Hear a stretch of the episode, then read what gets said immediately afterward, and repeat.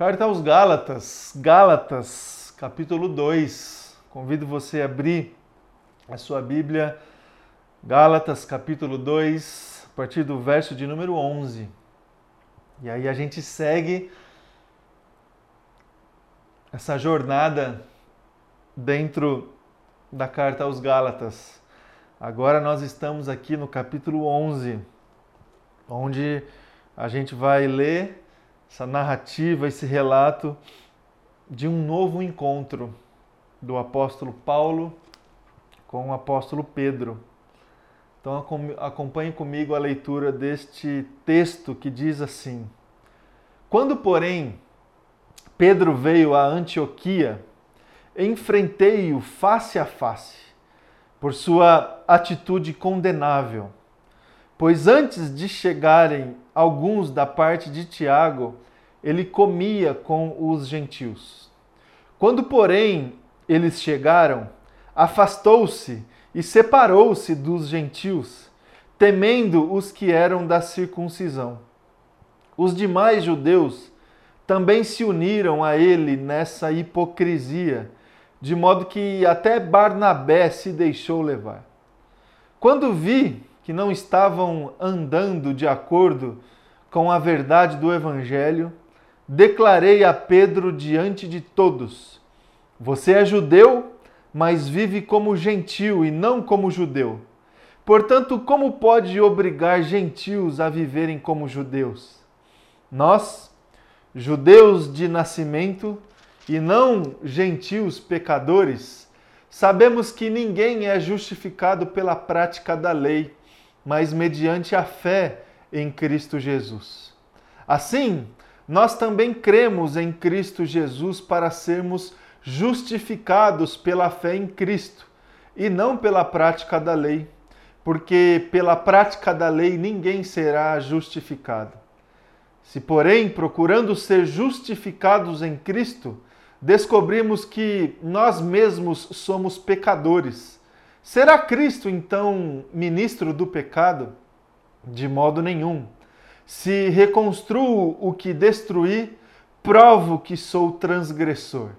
Pois por meio da, da lei eu morri para a lei, a fim de viver para Deus. Fui crucificado com Cristo.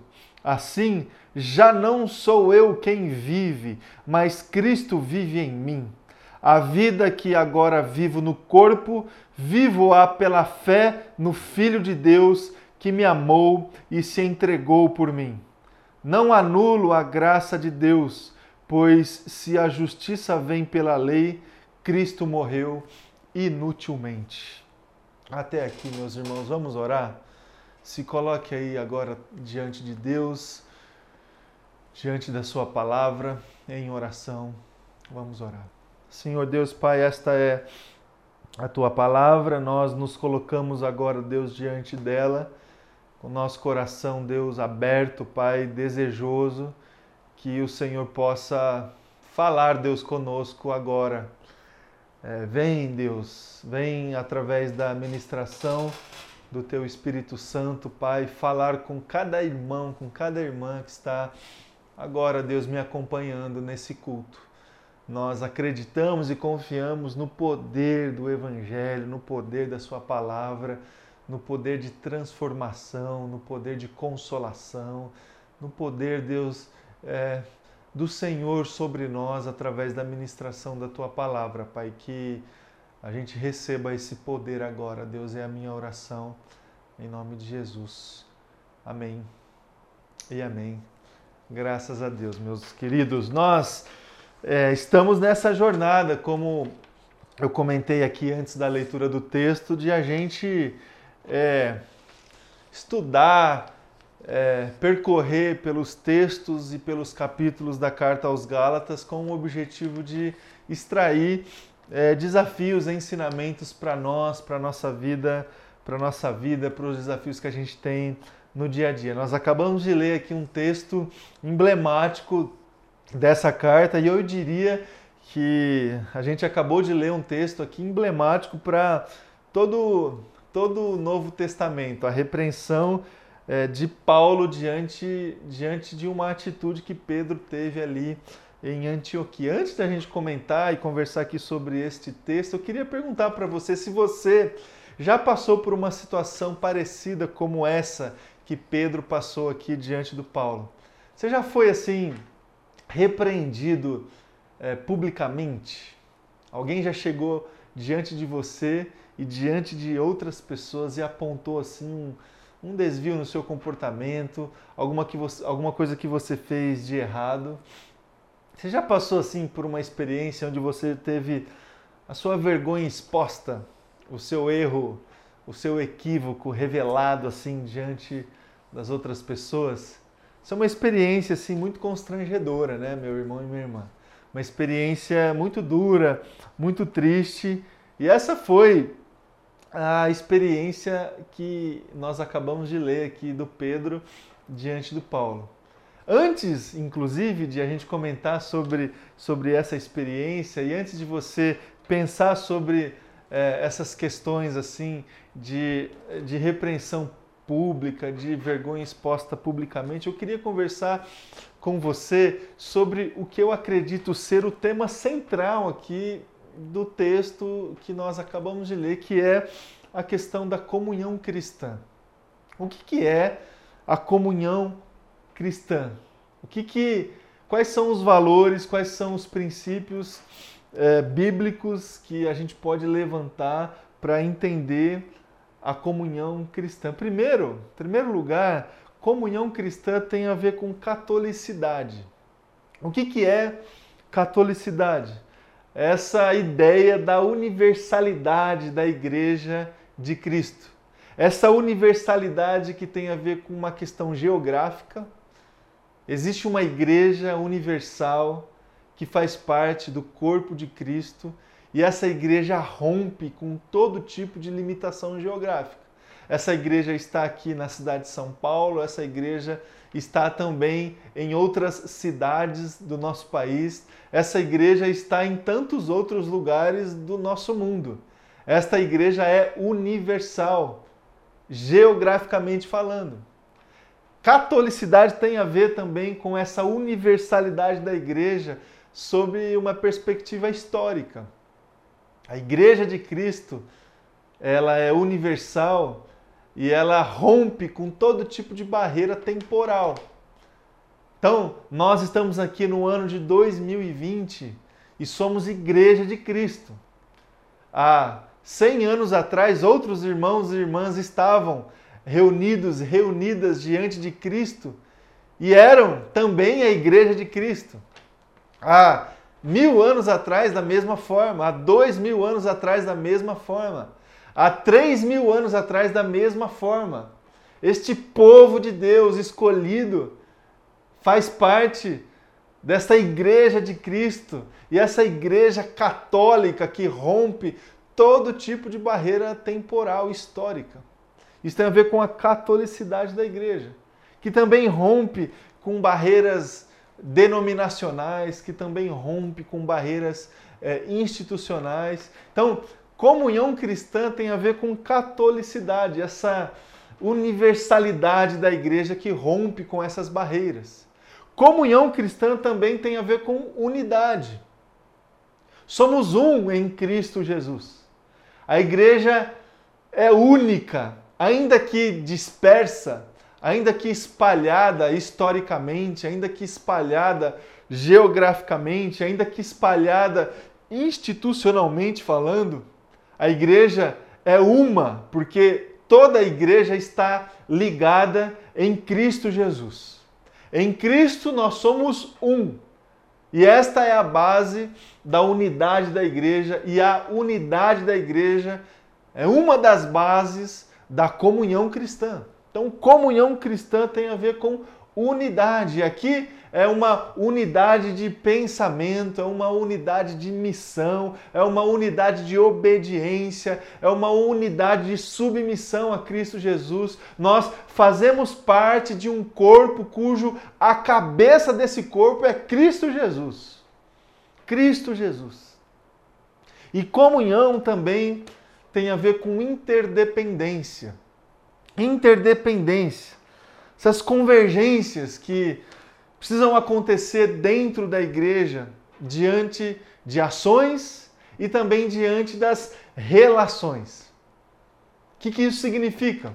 Significa que dentro deste corpo de Cristo, dentro desta igreja que é universal, existe uma convergência de ações, uma interdependência de ações. O que eu faço dentro do corpo de Cristo afeta o corpo de Cristo. O que eu faço dentro da igreja afeta a igreja, afeta as outras pessoas deste corpo, afeta os outros membros deste corpo. E o que as outras pessoas, e o que os outros membros deste corpo fazem, afeta a minha vida, afeta a, a minha localização dentro desta igreja e dentro deste, deste corpo. Isso tem a ver com as ações, isso também tem a ver com a forma como a gente conduz as relações, os relacionamentos. Então, existe, é, existe essa interdependência que também nos mostra como é que a gente pode entender plenamente a questão da comunhão cristã. Então, comunhão cristã tem a ver com catolicidade, comunhão cristã tem a ver com unidade, comunhão cristã tem a ver com interdependência, porque nós estamos indo para um lugar submetido à missão de Deus e tudo que nós fazemos afeta as outras pessoas e a gente também é afetado pelas coisas que as outras pessoas estão fazendo e também pela forma como a gente cultiva essas, essas relações. Então, comunhão tem a ver com tudo isso. E o que fere? O que, fere, o que fere essa, essa comunhão cristã? Várias coisas, você sabe disso.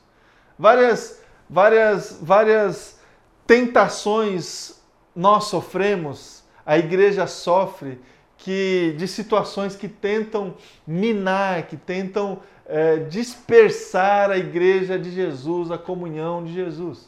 Então, todo tipo de sectarismo, todo tipo de egoísmo, todo tipo de exclusivismo, todo tipo de divisão, de rebeldia, de hipocrisia, de apatia, de indiferença, tudo isso e outras coisas mais ferem a comunhão da igreja. E nós, como filhos e filhas do Senhor, nós que entendemos que que participamos deste corpo de Cristo Jesus, que desfrutamos desta comunhão de Cristo Jesus, a gente precisa se atentar o tempo todo diante dessas situações que ferem a comunhão da igreja de Cristo Jesus. Por que, que eu estou falando sobre comunhão? Por que, que eu estou falando sobre situações que ferem a comunhão de Cristo Jesus? Porque sistemas, esses temas, justamente esses temas que foram tratados nessa experiência e nesse relato que nós acabamos de ler da carta aos Gálatas, o capítulo 2. O reencontro do Paulo com o apóstolo Pedro. Não sei se você se lembra, na semana passada eu preguei aqui, a gente conversou sobre outro encontro que Paulo teve com Pedro e outros apóstolos em Jerusalém. Paulo foi até Jerusalém para conversar com eles diante desta questão cultural latente que estava presente no ministério do apóstolo Paulo. Essa diferença cultural entre os judeus e entre os gentios. E lá em Jerusalém, eu conversava com você na semana passada, a gente pôde perceber muitas, muitas consequências positivas para a, a igreja cristã. Muitos detalhes que a gente pôde observar que são desafios positivos para nós. Ali em Jerusalém, o apóstolo Paulo se submeteu a essa autoridade apostólica, aos apóstolos que estiveram com Cristo Jesus, que eram testemunhas oculares do ministério de Jesus. Paulo se submeteu a essa autoridade apostólica, uma ação muito positiva do apóstolo Paulo. Houve ali também é, uma, uma, um reconhecimento da vocação do apóstolo Paulo pelos outros apóstolos. Pedro, Tiago, João reconheceram em Paulo o seu chamado de propagar, de levar a mensagem do evangelho aos gentios. Pedro reconheceu isso. Ali também neste encontro do Paulo com os apóstolos, apóstolos em Jerusalém, houve assim um certo, uma certa concordância em relação à missão. No sentido de que Paulo sabia da missão que tinha de levar o evangelho aos gentios e os apóstolos, Pedro especialmente, sabia da sua missão de levar o evangelho aos judeus. E tudo certo, tá tudo certo e a gente vai seguir dessa forma. Agora, a partir do versículo 11, seguindo o texto da carta aos Gálatas, um outro encontro. Agora é Paulo que sai de Jerusalém e vai até Antioquia. E ali, em Antioquia, Paulo, a princípio, ele desfruta da mesa, do partir do pão, da comunhão cristã com os gentios. E quando uma comitiva de outros judeus da parte de Tiago estava ali por chegar. Paulo se distancia dos judeus e não partilha mais da mesma comunhão que outrora estava partilhando. Isso incomodou profundamente o apóstolo Paulo e isso motivou essa repreensão pública a Pedro diante das outras pessoas a partir desta hipocrisia. Quando os outros não estavam presentes, Pedro estava ali partilhando da comunhão com os gentios. Agora, quando os judeus chegaram, ele se afastou dos gentios para tentar preservar alguma coisa ali que ele entendia que precisava ser preservada.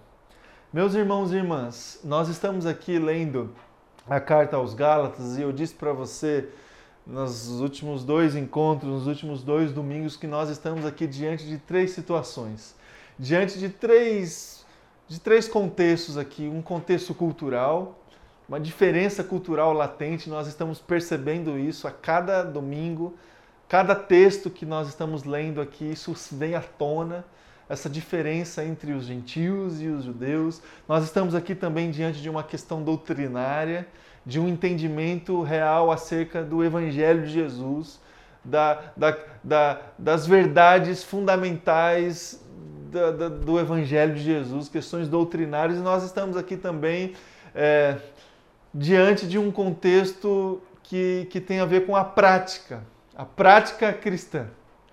E especificamente diante deste contexto aqui que nós conseguimos entender o texto que nós acabamos de ler de, da carta aos Gálatas, capítulo 2. Uma coisa é esta convergência, esta concordância em relação ao Evangelho, as divisões em relação à atuação missionária, tudo isso que aconteceu no encontro lá em Jerusalém. Uma coisa é a gente concordar com isso. Uma coisa é a gente reconhecer a vocação do outro, uma coisa é a gente reconhecer o outro e a sua atuação. Outra coisa é a gente praticar isso. Outra coisa, outra realidade é a gente viver o que a gente acredita, o que a gente concorda e o que a gente alinha diante das outras pessoas. Quando existe uma diferença entre a concordância, a convergência, a teoria diante da prática, quando existe uma diferença latente entre essas duas realidades, nesse lugar reside a hipocrisia. E essa hipocrisia foi exposta ali pelo Paulo. Essa hipocrisia do Pedro foi exposta ali pelo apóstolo Paulo. E olha, não que Pedro não fosse um, um, um, um sujeito temente a Deus, não que Pedro não tivesse uma grande importância na propagação do evangelho, não. Pedro, uma presença, uma pessoa fundamental é, no início da igreja cristã. Pedro, um, um sujeito fenomenal, temente a Deus, obediente ao Senhor. Agora, Pedro, é, pecador. e teve a sua, o seu pecado exposto, e teve a sua hipocrisia exposta ali pelo, pelo apóstolo Paulo. Nosso contexto, meu, meu querido, meu irmão e minha irmã, nós estamos também enfrentando é, realidades assim bastante parecidas com a realidade que a gente consegue pintar, descrever da, do contexto histórico ali da carta, da carta aos, aos Gálatas. Nós também enfrentamos muito sectarismo no nosso contexto, na nossa vida, no nosso dia a dia, especialmente dentro da igreja cristã. Muito desse sentimento, sabe, que é, nós estamos certos, nós estamos no caminho certo, a, o nosso jeito é o certo, a nossa igreja é a certa, a nossa doutrina é a certa, a nossa denominação é a denominação certa. Sabe? Esse sentimento de achar que nós estamos certos e os outros estão errado, errados. Sabe esse sentimento de, é, de se achar exclusivo, exclusiva diante de Deus? Nós enfrentamos essa realidade o tempo todo. Egoísmo, uma realidade presente nas nossas vidas essa vontade de fazer tudo do nosso jeito, essa vontade de compreender todas as coisas do nosso jeito, esse sentimento de entender que nós estamos vivendo apenas para a satisfação da nossa vontade, dos nossos sonhos e dos nossos projetos. Hedonismo, esse sentimento de trazer, de tentar trazer o tempo todo prazer para nós, prazer, satisfação pessoal. Isso tudo a gente tem que enfrentar e nós estamos enfrentando indiferença, indiferença em relação a outras pessoas. Esse negócio de colocar as outras pessoas em, no, em segundo plano, de não conviver com as outras pessoas, apatia, pragmatismo e tantos outros desafios que nós temos enfrentado, meu irmão e minha irmã, que tentam o tempo todo ferir com a nossa caminhada de vida cristã, especialmente com a comunhão que temos com Cristo e com a Igreja de Cristo. Com Cristo e com a Igreja de Cristo.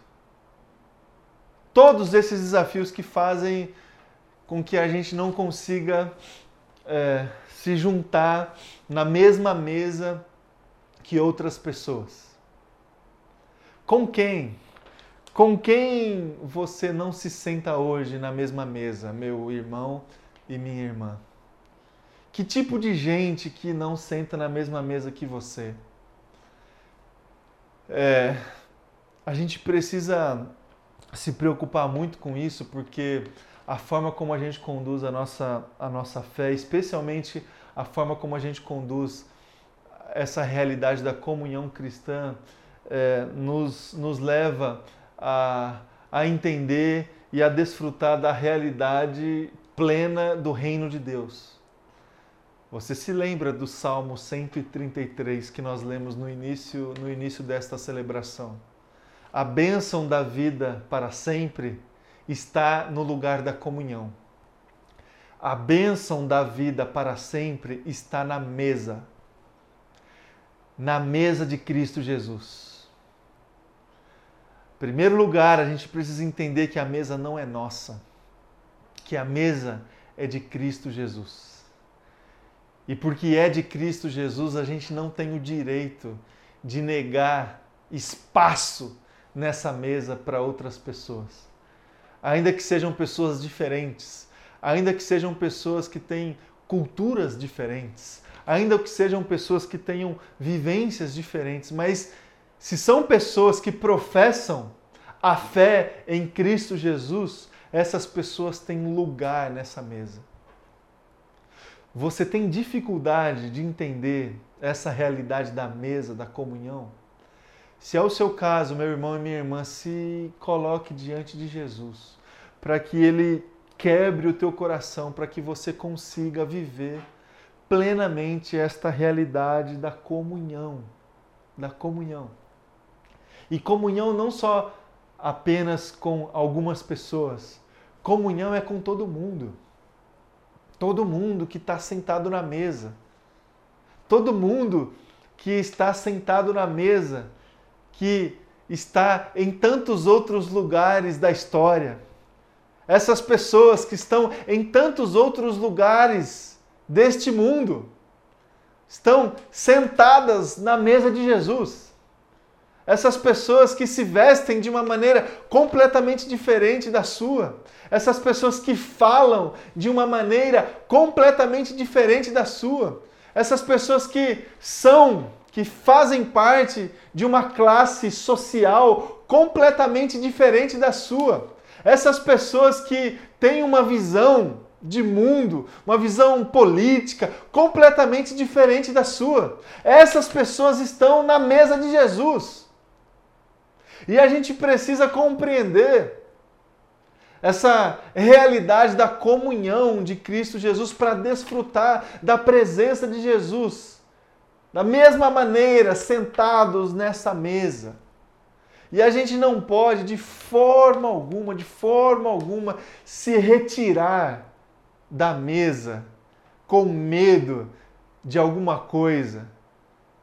A gente não pode se deixar, é, a gente não pode ser afetado por essas armadilhas que tentam ferir o conceito da mesa de Cristo Jesus. Sectarismo, egoísmo, indiferença. A gente não pode, meu irmão e minha irmã, por quê? Porque se a gente se deixar levar por esses pecados, a gente se retira também da mesa.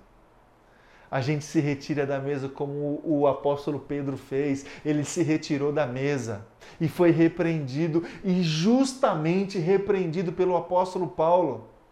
Por quê? Por que saiu da mesa? Não tem sentido isso.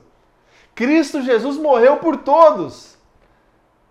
E todos que professam a fé em Cristo Jesus estão sentados nessa mesa. Por quê? Por que sair? Por que parar de comer com os gentios? Por que, que se retirou da mesa? E a gente precisa ficar atentos, é, senão a gente vai sofrer a mesma repreensão que o apóstolo Pedro sofreu. E como que a gente pode preservar, meu irmão e minha irmã, a comunhão de Cristo Jesus nas nossas vidas? Como que a gente permanece sentado é, à mesa, mesmo diante das conveniências sociais que surgem diante de nós? A primeiro, o primeiro desafio que eu quero colocar aí por teu coração é o seguinte: coragem. Coragem. Só consegue permanecer sentado na mesa de Cristo Jesus os corajosos. Olha só o texto que a gente acabou de ler, versículo 12. Pedro, temendo os que eram da circuncisão, temendo os que eram da circuncisão, ele se retirou, ele se afastou. Meus irmãos e irmãs, é nesse sentido que a gente pode entender o texto lá de Apocalipse, onde a gente lê que os tímidos não herdarão o reino dos céus. Quem são esses tímidos? Os que não têm coragem de permanecer na mesa de Cristo Jesus. É preciso força, é preciso coragem para romper com todas as conveniências sociais, pessoais, religiosas e conseguir, para conseguir viver a comunhão com Cristo Jesus em primeiro lugar e com todas as outras pessoas que estão sentadas à mesa de Cristo Jesus. Não dá para você fazer, sabe, um grupinho ali no canto da mesa e ficar com esse grupinho. E olha, eu não estou dizendo aqui que você vai precisar ter intimidade com todo mundo, que você precisa ter o mesmo pensamento que todo mundo. Não! Você precisa é, desfrutar dessa realidade da unidade, da comunhão e não eliminar, não retirar da mesa os que pensam diferente de você, os que são de uma cultura diferente de você. A comunhão cristã, meu irmão e minha irmã, é uma base da nossa vida de fé, do nosso relacionamento com Deus. E para a gente conseguir viver essa realidade da comunhão cristã, a gente precisa de coragem, porque senão, diante de qualquer tipo de detalhe de conveniência social, religiosa, a gente vai se retirar da mesa. A gente vai achar que não, sabe, não é legal, é, a, a gente vai ficar com vergonha, a gente fica com receio, a gente se sente constrangido. Não. Na mesa de Jesus cabe todo mundo que professa fé nele. E a gente precisa de coragem para conviver com essas pessoas que estão sentadas na mesa de Jesus. E esta coragem vai fazer com que a gente consiga herdar o reino de Deus. O reino de Deus, porque lá no reino de Deus estarão todas essas pessoas, desfrutando da comunhão plena, eterna com Cristo Jesus. Então receba essa palavra, meu irmão e minha irmã, e desfrute desta comunhão cristã com coragem. Coragem. Segundo lugar, para encerrar aqui a nossa reflexão, como é que a gente consegue preservar esta comunhão cristã nas nossas vidas pela fé em Cristo Jesus. A fé em Cristo Jesus é a base da comunhão. O texto que a gente leu, versículo 16, mas mediante a fé em Cristo Jesus. Esta fé é o que nos torna iguais de todas as outras pessoas que estão sentadas na mesa. É única e exclusivamente a fé em Cristo Jesus que nos coloca em comunhão uns com os outros diante deste Jesus não é a nossa conta no banco, não é a, a, nossa capacidade de se relacionar com as outras pessoas, não é o que a gente faz, não é o que a gente tem, não é a nossa família, não, nada disso, nada disso. A base da comunhão cristã é a fé em Cristo Jesus. Não é classe social, não é raça, não é nacionalidade, não é questão cultural, é a fé em Cristo Jesus. É mediante a fé em Cristo Jesus que nós estamos sentados na mesma mesa. Na mesma mesa. Então a gente precisa desta fé para romper com todo tipo de meritocracia, desta relação causa e efeito dentro do reino de Deus. Não existe pessoas melhores ou piores dentro do reino de Cristo Jesus. Existem pessoas que professam a mesma fé. E porque professam a mesma fé, convivem e desfrutam da comunhão de Cristo Jesus. Estão sentados na mesma mesa de Cristo Jesus. Esta mesa é a mesa do reino de Deus. Esta mesa é a mesa da vida eterna e todas essas pessoas que estão sentadas nessa mesa desfrutarão da vida eterna. Nesta mesa, neste lugar, o Senhor ordena a bênção da vida para todo sempre. Que você que você tenha a coragem suficiente para estar nessa mesa.